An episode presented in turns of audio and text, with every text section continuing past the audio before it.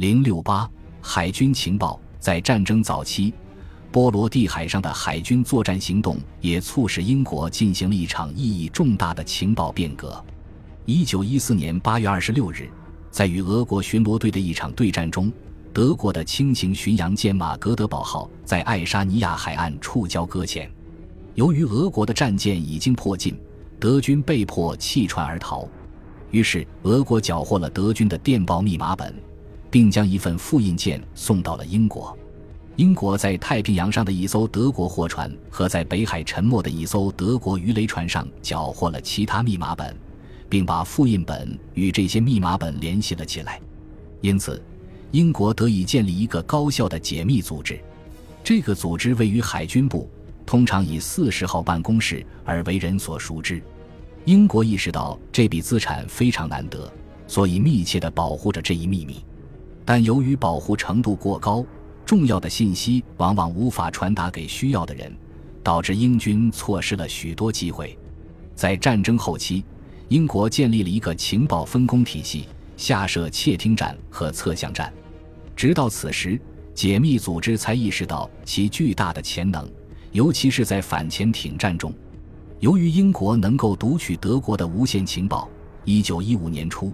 北海上又一场遭遇战在双方之间展开。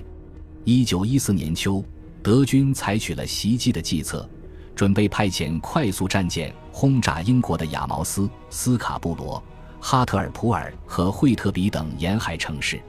德军除了想不择手段重创英国和提振士气，还意图将英军皇家舰队或其部分战舰引诱到刚设伏的雷区。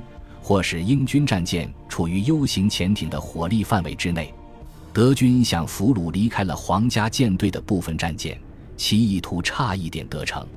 四十号办公室虽然发出了德国即将入侵的警告，但是并没有意识到德国一整支公海舰队会在海上支援。